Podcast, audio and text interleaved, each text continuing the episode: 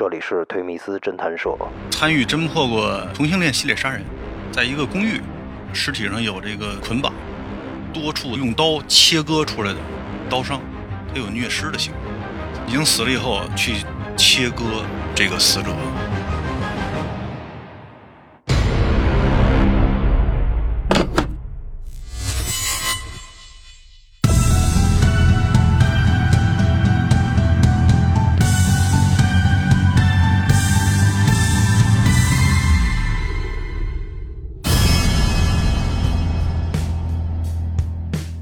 欢迎走进推迷斯侦探社，我是宗玄。今天我们的节目啊，请来了关 Sir 和刑警盾哥。关 Sir 作为嘉宾主持，会和盾哥碰出怎样的火花呢？下面把对话交给二位。推迷斯侦探社的听众朋友，大家好，欢迎收听这一期的节目。和往常一样，我们今天呢，请到了一位神秘人物，同样也是我们老公安了。他的这个警龄啊，非常非常长，而且经历非常的丰富，人称盾哥。盾哥跟我们打个招呼。主持人好，呃，各位听众好。盾哥跟我刚才也聊了聊啊，他的这个人生过往，包括从警的经历，到今天为止得有三十年警龄吧？对，三十年。从一入警入行就干的是刑警。对。首先，您讲讲怎么理解刑警的这个警种？刑警的这个警种啊，确实，嗯，我个人觉得啊，呃，区别于其他的警种。嗯，就从这个名称上来看啊，呃，出去的时候我们可能都会介绍自己，说我是刑警啊，但很少有其他的警种出去以后带着自己的警种的这种名称去说。你比如说，我是呃，我是户籍警，户籍警啊，我是治安警啊，所以我就觉得呢，从带着这个称谓的这种介绍来看啊。至少我们刑警自己认为它是一个很特殊的警种。特殊在哪儿呢？您觉着？给我们普通老百姓的感觉来讲，警察不都差不多吗？哎，都是办案子、破案子，给老百姓解决点困难。公安的这个工作呀，呃，警种非常多，各自分管的这个领域呢也非常广泛。嗯，但是我个人的感觉呢，就是，呃，刑警的这个工作呀，嗯，我们可能在那个破案的整个过程中啊。一直是在失败，嗯，怎么理解失败呢？就你比如说吧，警察的这个破案啊，一般会采取排除法。你比如我们可能怀疑很多的线索，逐一的排除呢，你觉得这是成功的还是失败呢？那我们可能发现了一个线索，我们把它排除了，看似是这个失败，但实际上呢，我们离成功更近了一步。嗯，一直到破案的时候呢，我们最终呢才得到这个成功。所以我们是一直在那个不断的失败过程中去追求成功的这么一个过程。哦，所以我觉得这就是刑警和其他警种的最根本的区别。嗯，但也有一种说法，说刑警的这个工作是最危险的，也是离违法犯罪最近的一个一个警种。您认同吗？嗯，其实我倒不是这么看啊。破案这个工作本身来说呀，还是趋于。调查的角度更多一些，嗯，虽然它都叫侦查员啊，但实际上呢，呃，侦查员的工作呢，主要是呃两个方面，一个是呢，呃，搜集犯罪证据，第二一个呢，抓捕犯罪嫌疑人。嗯，我们可能觉得呢，搜集犯罪证据呢，可能这个危险性会小一些啊，可能更多的人呢，会这个把这个危险看在那个抓捕犯罪嫌疑人上。但实际上呢，我们在工作中呢，这个尤其是针对这个犯罪嫌疑人抓捕这个过程，我们都是有计划的去对犯罪嫌疑人进行抓捕，有防备的。对，嗯，虽然可能会有一定的危险啊，但是你只要事先这个布置的比较周密的话，它的危险性不比其他警种更高。嗯，而这个在街街面上巡逻呀，还有出警的一些警种啊，我倒觉得他们遇到突发的事件的情况可能会更多，可能他们的危险性。比我们会更高一些。给您留下印象深刻的一个重大案件，您现在回想起来是哪一件？这个当时，嗯，我参与侦破过一个那个系列杀人的一个案件，同性恋系列杀人。发现的第一起案件呢，是在一个公寓出租房，死的这个这个死者呢，是 的一个英语老师，死在屋里了，尸体上有这个捆绑。多处的刀伤。了解情况的过程中呢，就发现死者呢，这个男的有一个男朋友，两个人呢是同居关系，但是那一天呢，同居的这人呢正好不在。等回来以后，发现了这个情况，而且是他报的警。嗯、可能会有两种情况啊，一种呢就是作案的人是同性恋，嗯还有一种呢，有可能作案人冒充同性恋杀人抢劫。所以呢，就通过这个犯罪现场这些痕迹呢，来这个分析这件事儿。首先呢，犯罪现场肯定就是物品，然后那个尸体的位置，嗯、还有血迹，还有那个伤的情况，啊、包括他那个捆绑的这种这个这个这个情况。通过这个我们来看呢，这个绳子的捆绑呢，花样比较多啊，就是有点像那个性虐待的这种 S M 哎嗯 S M，一看你这不是普通的捆绑的方法呀，是吧？还挺有技巧。然后再一个呢，就是检查了一下是不是真正有过性行为。嗯，这样呢，通过那个法医的检查呢，发现确实有过性行为，嗯所以这样判断呢，真的是一个那个同性恋，两人在发生这个性关系的过程中，发生了这个杀人的这个嗯作案的这个过程。然后呢，就对血迹进行分析。当时这个因为是一张双人床，然后呢，第一处的血迹为什么分析它第一处啊？第一处是一扇形的喷溅血，这样呢和这个死者这个颈部的一刀这个吻合哎，比较吻合，因为我们觉得这个是第一刀，就是捆绑上以后就不能反抗了嘛。然后呢，这时候呢，他应该先对这个颈部致命的这一刀来这个呃下的手。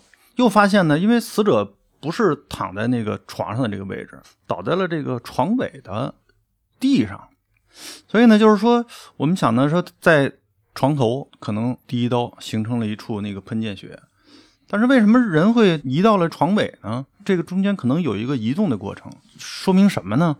就是是死者挣扎的过程中掉到床下来了，但是我们发现这捆绑呢是连手带脚一起都被捆绑住了，那基本上移动不了。对他这个挣扎会很困难的。还一个呢，就是犯罪嫌疑人移动的。那犯罪嫌疑人为什么要移动他呢？嗯这个呢是个疑点啊，这个咱们先那个放在这儿。刨个扣儿啊，对，然后同时呢，发现死者的身上呢还有多处用刀切割出来的创口，非常长非常大，这个也搁在这儿，先放在这儿。嗯这是发现第一起。然后呢，我们就围绕着这个呃死者的这个情况呢进行调查。首先一个肯定是从周围最亲近的人，然后逐渐的往外扩，嗯把所有的那个关系人先都囊括进来，然后逐一进行排查。啊，当时的排查的手段还不像现在啊，有这么多的那个科技和信息的这种手段。当时呢还是比较传统，嗯、你像这个呃现场勘查，然后呃犯罪现场重建分析的这个这这些内容，嗯、再有呢就是对他所有的关联的关系人进行定时定位，案发的时间，这些人在什么地方。逐一排查。对，定了不在犯罪现场，在别处，那就能排除他作案的这种可能嘛。所以这就是我最早前面说的那个，一直是在失败嘛。我们一直是找到一个人，排除了他。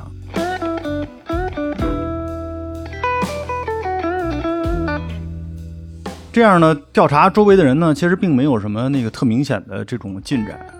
但是同时呢，我们也发现，就是当时互联网还不像那个现在这么发达拨号上网刚刚开始进入这个家庭，我们就发现死者的电脑里呢，有的一些那个上网浏览的一些那个记录。嗯这记录里呢，曾经就浏览过一个这个网站，然后呢，我们也进入这个网站进行了一下这个了解。这网站呢，就是一个这个同性恋网站，嗯，在上面呢，就是是一种论坛形式的。嗯在这个过程中呢，呃，也发现了他电脑里留存的一些这个聊天记录，但当时的这个网络侦查手段啊，就特别少。嗯，很单一。大概周期有多长时间？从案发到最后破案？呃，两周左右的时间，其实这会儿没有破案啊，哦，两周就算长了，呃，那那太长了，两周就算。那太长了。我们都以为这两个月呀、或者是更长时间，算是破案周期长呃，你你知道这两周意味着什么吗？啊。意味着所有专案组的成员，你只有困得受不了的时候才能睡，你只有饿得受不了的时候才能吃，不像咱们平时您正点上班下班，这都是二十四小时连轴转的。命案必破的这种，那那当然了。然后其实呢是大概两周左右的时间，其实又发了一起案件，就这个是我们其实觉得特别遗憾的一件事儿。就是我们也后来也在那个反思自己啊，如果要是能够那个早提点前破案，可能这起对哎，但是这起案件那个，反正我是一到现场，我马上我就感觉和那起现场的感觉特别非特别像。相似。但是这起呢是在一个宾馆里头发生的。到现场以后呢，也看到那个死者尸体有捆绑的这种情况，嗯然后身上也是多处的刀切割的创口。嗯，死者呢是一半俯卧在床上，跪卧在床沿上。对现场这个勘查以后呢，得到了一些电梯里的录像，也大概捕捉到了犯罪嫌疑人的这个模糊的影像。因为当时那个一个是录像的条件不是很好，这个摄像头的位置也不是很好。从发生了这个第二起这个案件以后啊，有了一些那个个人的想法，因为在这个过程中呢，我们也接触到了一些类似这个死者的这些关系人，嗯、也都是这个同性恋的这种倾向的。那其实我一开始的时候不了解，所以呢也就不太理解。嗯、但是又想这个在案件中呢，又又得跟这么多人去接触，我一想这个必须得找一些类似专家呀、我们得去学习，得去请教你。说是心理学吗？还是就是类似这个心理学呀、嗯、但是当时呢，其实我们也也并不知道有哪些那个专家是来研究这个的啊，但是我们就直接去了这个北京医科大学的六院，是一个那个精神专科的比较专业的医院。嗯呃，去了以后呢，就直接找到那个值班领导，一个姓王的一个副院长，我现在对他印象特别深。他呢，就是以前研究过好多年的关于那个同性恋的这个问题，给我们介绍了好多这种这个啊、你比如说呃，国际上怎么看待同性恋的这个问题啊？我记得印象特别深的就是说，一开始的时候呢，世界上好多的国家都认为同性恋是一种心理疾病。然后呢，也拿这些人呢当做病人来想尽这个一切这个心理治疗手段来治疗。但是后来呢，也有很多国家呢，就是认为呢，他可能是先天的，不是后天转化的。嗯，所以这样有一些国家不就现在都已经那个立法允许那个同性恋保护同性恋哎保护同性恋，嗯然后允许结婚。嗯、咱们今天不讨论这个问题啊。嗯嗯，但是我就说我们那个当时确实也学习到了那个不少东西，我们也通过这个被害人他们到底是什么样的这种呃类型的同性恋，嗯、这个嫌疑人他选择也都是有他固定的这种选择对象的。我们通过这个分析被害人的这种类型，我们发现他们身上有一些共同的地方，嗯，哪里？嗯，学历高，哦，高知。有的呢是在读的本科生，有的呢是这个毕了业的研究生。您比如说，第一个受害人是 老师，对，嗯这是一个那个呃研究生，嗯，第二个呢是一个在读的本科生。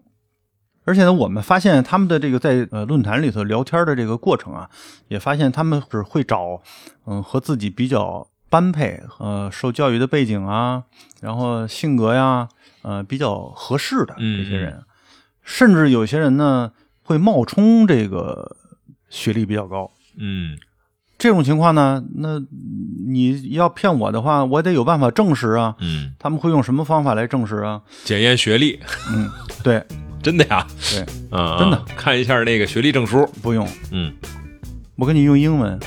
嗯，你要是大学毕业、研究生毕业，您啊，四六咱俩英文交流，对对对啊，用英文交流，甚至有的呀，拿大一大二的一些数学公式来检测。嚯，你可以不会做，但是你得能说得出来吧？这这门槛挺高的呀，我发现。那当然了。你这进入这个群体，你这这，哎呀，还得先得考试啊。通过这个过程呢，其实我们也是研究了一下，就是犯罪嫌疑人寻找被害人的这种方式和倾向，我们对他有一个总结。其实我们也做过一些尝试，在这个论坛上，我们也去上网。嗯、我们也有一些那个学历比较高的一些侦查员啊，然后在上面和这些人进行一些交流，就想呢试探一下有没有可能在网上发现这个犯罪嫌疑人。确实发现过，但是那个最关键的就是在留联系方式和约见面的时候，对方掉线了。等这个掉线是无意的还是有意的？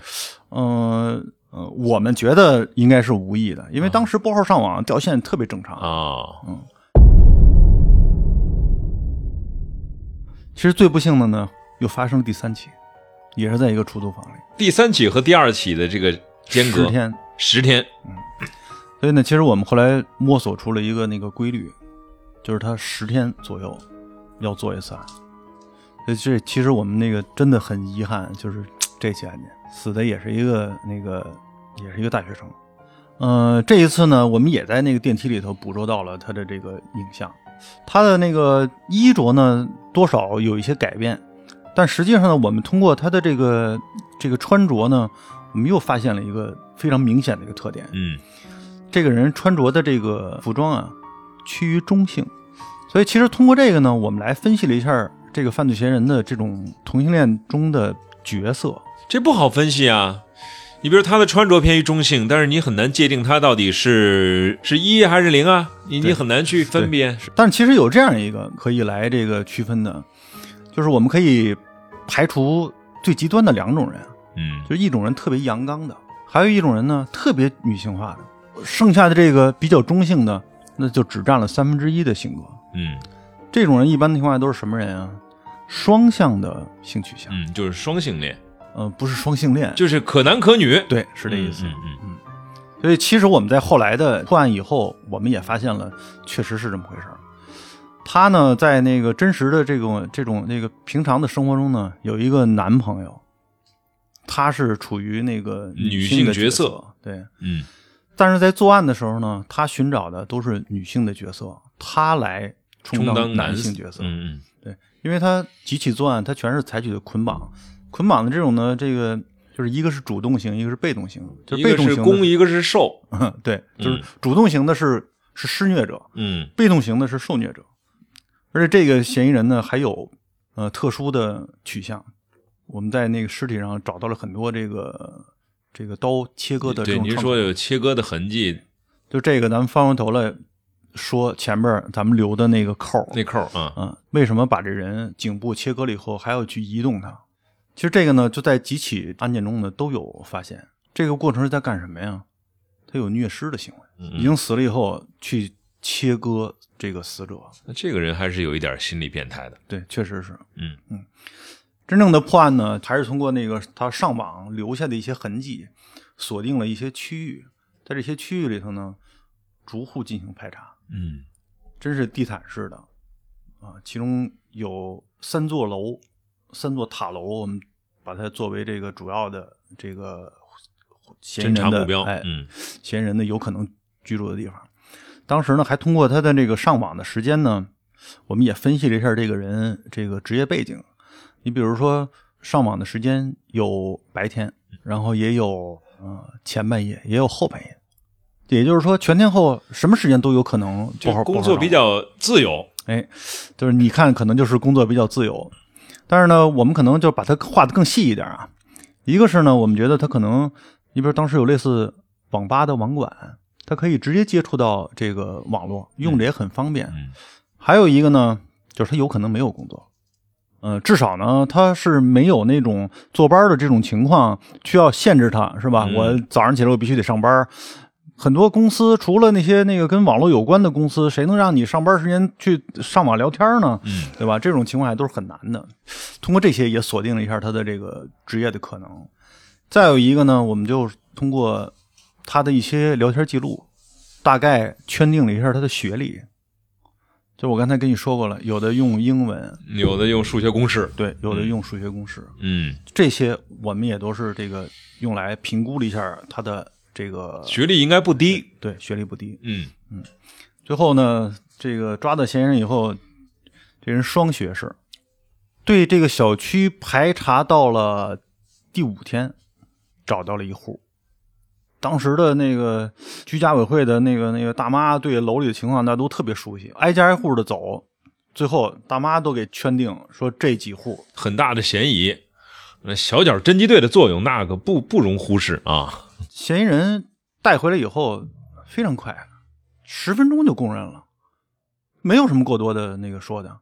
我们上来以后就先问他，你什么学历啊？说我是什么什么学历。然后问他你有没有什么什么衣服呀？因为在他们家把他给抓走以后，都已经搜查了，都查的一清二楚了。当时这个人的这个表情、神态、状态其实挺冷静的，是吗？嗯，也挺平淡的，没有那种惊慌啊，没有恐惧啊，没有。紧张没有。对，哇，那这个人心理素质应该还是其实我倒觉得不一定是心理素质，有可能是一种病态。是一种冷漠。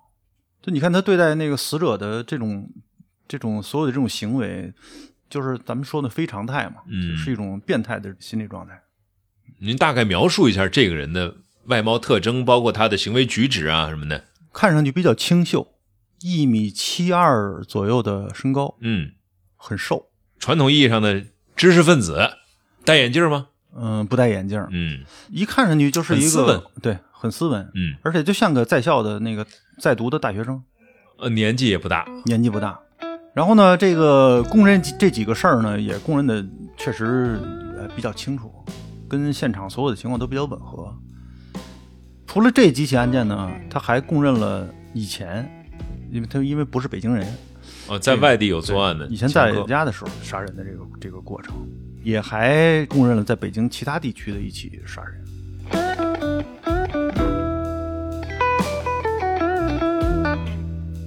最后呢，问他呢为什么作案？嗯、他说呢，在一个呃同性恋酒吧被人家下了药，然后带到了一个那个宾馆，带到宾馆以后呢，这些人就是对他进行侮辱。哎，虐待、施暴，有这么一个过程。他呢说就是他杀死的这些人，他呢是来报复的。但实际上呢，我们通过所有的这些这个印证和这些这个情况看呢，并没有这个这些情况发生。嗯，他自己呢对这些事儿呢深信不疑。产生的幻觉、假想，我觉得他可还是能对是要给精神上的有些是啊是要给自己一个理由了。啊。那最后统计一下，他在外省市也好，在北京也好，总共作案几起？七起七条命案。嗯七起案件，就是呃我们经历过的那个比较惊心动魄，然后也是因为你想想十天他就要这个做一次作案啊一起，就是一条人命啊。到最后有没有问他，就是说你是不是已经成了一个习惯性的东西？嗯比如十天，如果我不要做一起案，或者我形成一种这种病态，对其实这个呢，那个就不是无缘无故的。为什么呢？就你比如说，呃，我们以前接触过一个案件，一个抢劫的一个案件。抢劫案件呢，犯罪嫌疑人从这个女失主手里头抢了一个包，当时呢用刀把这个女失主给扎伤了。持刀抢劫这事儿呢，其实也是一个挺大的案件，所以呢也是我们那个重案上的。但是我们在离这个现场一百多米的一个那个小土沟里头找到了这个这个女失主的这个包。当时呢，这个背包带呢被割断了，这个皮包的这个面上呢被划了两刀，正面一刀，背面一刀。就其实你说这是什么原因啊？不理解。抢这个抢走这个包的时候，这个这背包带他没有用那个刀去割，但是他扔的时候他把背包带割断了，然后把那个包那个很完整的表面划一面划了一刀。你不理解这是为什么吧？但是所有这些事儿啊，肯定都是有原因的，都是他心理形成造成的他的行为。一直到这个案件破获，我就问他为什么要用刀把这个包给破坏了。他说小时候家里穷，说我们家没扔过一样东西，只有这个东西啊破的才能扔，只要有用就不能扔。哦，所以他扔之前，他就要需要把那好的给破坏掉，他那他为什么不把这好包带走呢？卖了那不行啊！你这是赃物啊！要一旦被抓着，你手里就是赃物啊！只有把那值钱的钱拿走，那才行呢。就这些是职业罪犯，但是他的行为绝不是咱们看似莫名其妙，绝对是有形成的这些行为的这个心理原因。嗯这个其实当时，呃，破案以后，我个人感觉也很失落，这失落是从哪儿来呢？就是职业嘛，嗯、你一旦投入到这个案件中啊，你会把那个自己的那个全部的精力去依附在这一件事儿上。嗯当这个案件破了以后，你突然一下觉得自己的精力没有地方去释放，空落落的。对，嗯，就是我我我能理解您这感觉，就是这段时间我全部的精力都在干这一件事儿。对，哎呦，我特别用心，睡觉也少，吃饭也不用心，就哎，全都身心在这这件事儿上。对，突然这件事儿完成了，对哎，或者说这件事儿圆满成功了，哎，高兴吗？高兴。但是突然你感觉这人就整个松懈下来了，哎呦，感觉六神无主，不知道该干嘛去。本期节目啊，我们听了关 Sir 和盾哥聊了挺多，最后盾哥谈到结案之后自己的心反而空落落的。对呀、很多时候最让人留恋的，往往是全力以赴的那个过程，而非结果。好了，感谢您收听本期的推迷思侦探社，我是宗玄，我们下期不见不散。